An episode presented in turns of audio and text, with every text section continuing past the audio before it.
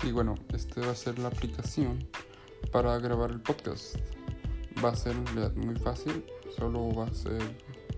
puede durar mucho tiempo, así que no se preocupen por el tiempo.